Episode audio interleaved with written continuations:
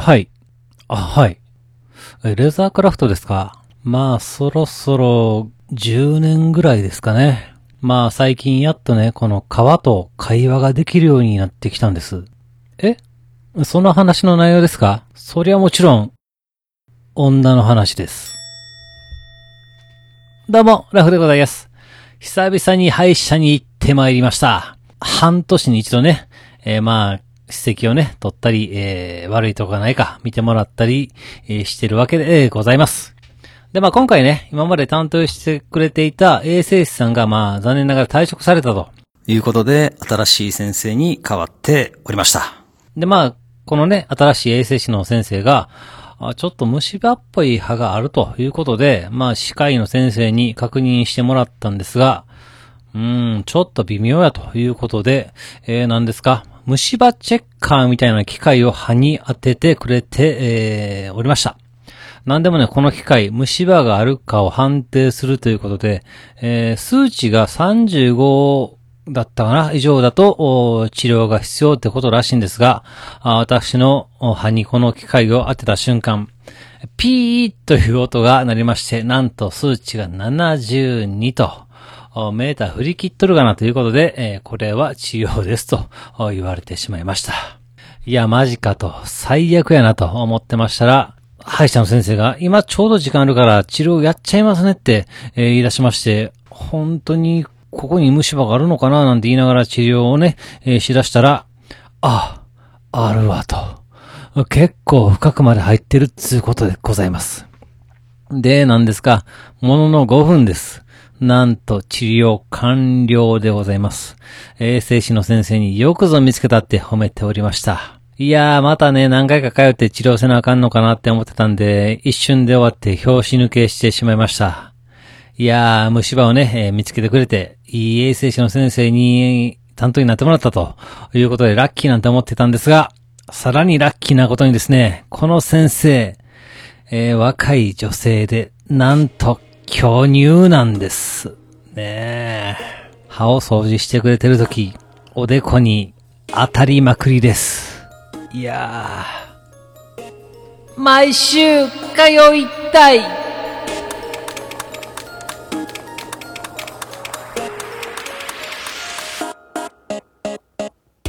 はい、始まりました。一人笑い第130回ということで、えーこの番組はずっと笑っていたい年のスピンオフ番組として、私、ラフ一人で喋るポッドキャスト番組です。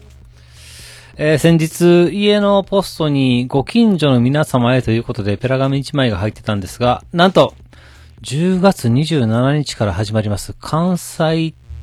フジテレビか。えフジテレビ系列の連続ドラマ、姉ちゃんの恋人の撮影をこの近辺で行いますとお知らせが入っておりました。えー放送日は第5話の11月24日予定ということで、えー撮影場所がですね、私の家から歩いて30秒ぐらいの道路という、めっちゃ近場でございます。でね、お知らせの紙には撮影時間が夜の7時から10時頃までとざっくり書いてあったんで、ああ、これは何時に撮影されるかよくわからへんなということで見に行く気にもなかったんですが、えー物好きのご近所さんが撮影時間を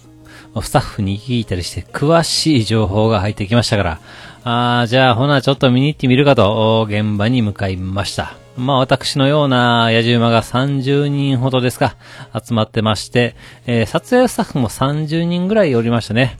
えーまあ短いシーンを撮るだけだと思うんですが、まあ金かかってますね。ということでね、うだうだしておりましたら、嫁さんもですね、家から、あこの現場までね、歩いてきまして、えーそれがですね、なんと、女優の涌井絵美さんが現場に入るタイミングと一緒で、えーこの嫁とお涌井絵美さんがあたかも友達みたいな感じで二人で歩いてて、えーなんかおもろかったんですけれども。いやー、しかし、涌井絵美さん、いやー綺麗ですね。まあ今回ね、タレントは涌井さんと、エキストラさんが2人ということで、まあ合計3名でしたね。で、まあ、ほどなくね、撮影が始まるわけですが、まあね、警備員の方にですね、このラインからは入らないでくださいってことで、えーまあ撮影の現場から、あどうですか、30メートルぐらいですか、離れた場所で見ていったんです。でね、あの、涌井さんが泣くシーンがあったんですけれども、30メートル離れてても、泣く声がはっきりと聞こえまして、いや、やっぱりプロはすごいなと、感心しました。もちろん一発 OK でした。そうしましたらね、ほどなく嫁のスマホにご近所さんから、もっと近くで見れる場所を発見ということで、えー情報が入りまして、まあ場所をね、えー変更したんです。確かにね、行ってみるとめっちゃ見やすい場所で、まあ、あ人も全然おりません。いやー、すごいですね。いやー、涌井さんよりも、このおばはんの執念に、えー感心をしてしまいました。で、まあ、ご近所さん何人かとね、えー一緒に見てたんですけれども、まあ奥由美さんが泣いてたそばにある電柱で、えーうちの犬がさっきおしっこしてたとか、奥井のエミちゃんね、綺麗なと。エミちゃんかと。あ、これエミチャンネルの撮影してるんやったっけ？とかね。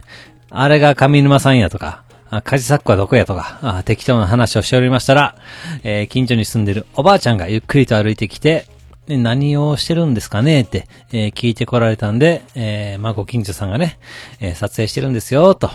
いう風な感じで丁寧に説明をしておりました。つうことでね、私も思わず、ほら、あの人見てみてください、と。吉永さゆりさんですよって教えてあげました。すかさず全員からツッコミが入りましたが、おばあちゃん、ああ、名前は聞いたことあるわって喜んでおりました。ほんま、すいません。先週話をしておりました保護猫ちゃんなんですけれども、現在ね、引き取りたいという方の家に、トライアルとしてお試しでお泊まりをしております。このトライアルがうまくいかなければ、うちで買うことになるかもしれません。さあ、どうなるんでしょうか。まあ、猫ちゃん幸せに過ごせることをただただ祈るばかりでございます。はい。というわけで今回はこの辺というところで番組では皆様からのお便りをお待ちしております。ツイッターでハッシュタグずっとわら、あひらがなでずっとわらとつけてつぶやいていただけたら私喜んで見に行かせていただきます。メールの方は Gmail アカウント、ずっとわら、アットマーク Gmail.com、zutowr アットマーク Gmail.com の方までよろしくお願いいたします。というわけで最後までお聞きいただき皆さん、大きいです。そして、さよなら。